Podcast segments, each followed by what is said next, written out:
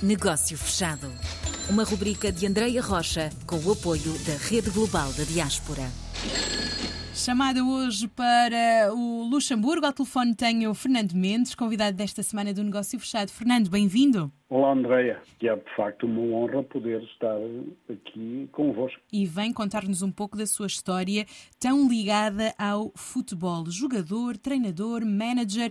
Estas andanças tiveram vários destinos e agora uh, culminam no Luxemburgo, é isso? É, de facto, o jogador treinador, agente. Depois houve um período em que quis afastar-me do futebol, mas quem está envolvido, de uma forma ou de outra, é impossível fugir ao, ao destino, digo eu.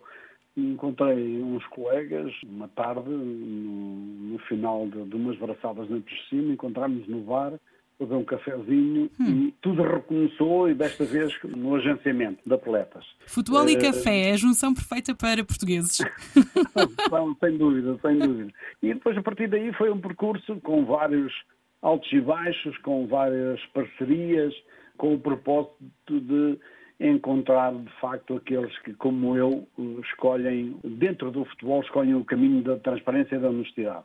E foi assim que nasce a Global Football? Esta empresa que, que, tem? Eu fui scout do Benfica, colaborei com o Manchester City, colaborei com uma série de clubes a nível europeu enquanto scout e isto dá-nos um know-how fantástico para podermos traçar o nosso próprio caminho hum. e os nossos projetos.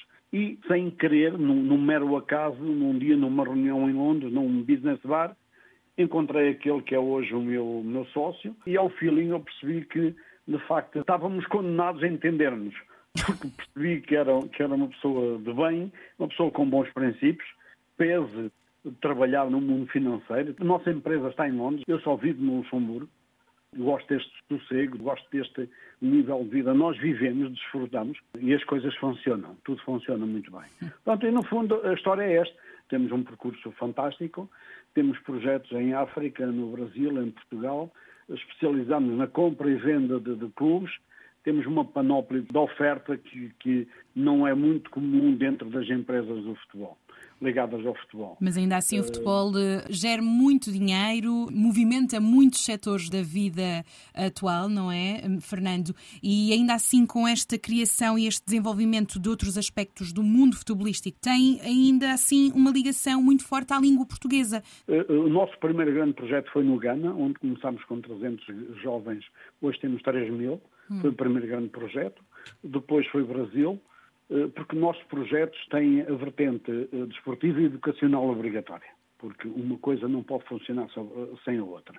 E nós estamos a escolher o Brasil e a lusofonia precisamente pelas dificuldades, pelas carências que nós sabemos que existem.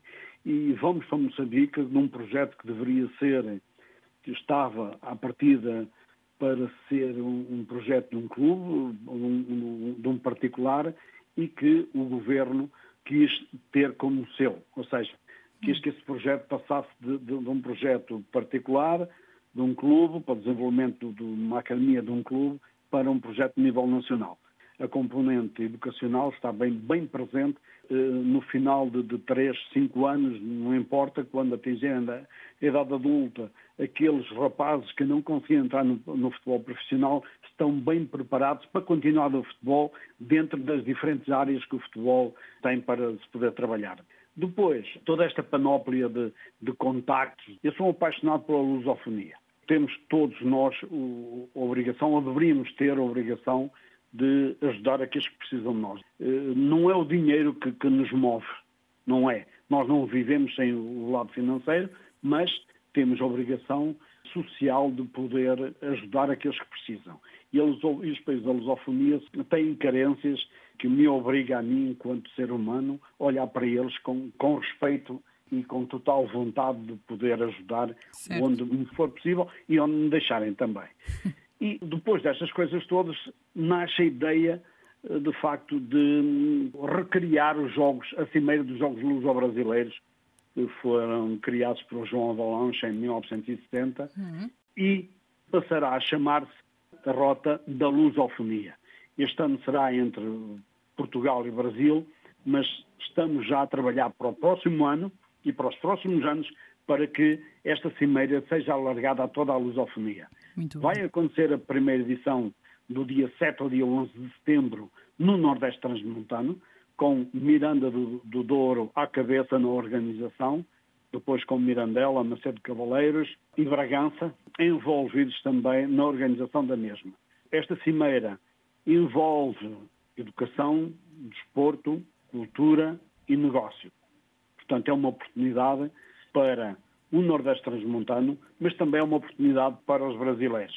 Tem já envolvidos variedíssimas universidades, desde a Faculdade de Economia do Porto, a UTAD, o Politécnico de Bragança e há outras uh, universidades em Portugal a posicionarem-se para estar connosco e depois temos várias universidades de São Paulo e de Brasília Também. unidas, prontas para entrarem na, na cimeira okay. connosco. Muito bem.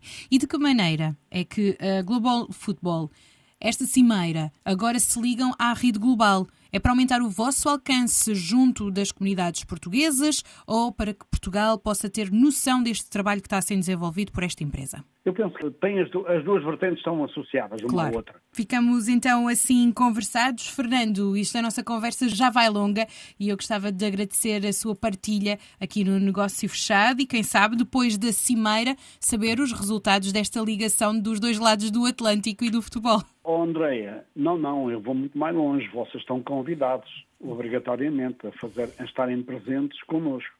Muito obrigada, Fernando, pela partilha, também pelo trabalho desenvolvido e espero então encontrá-lo em breve. Obrigada. Deus, André, obrigado a vocês.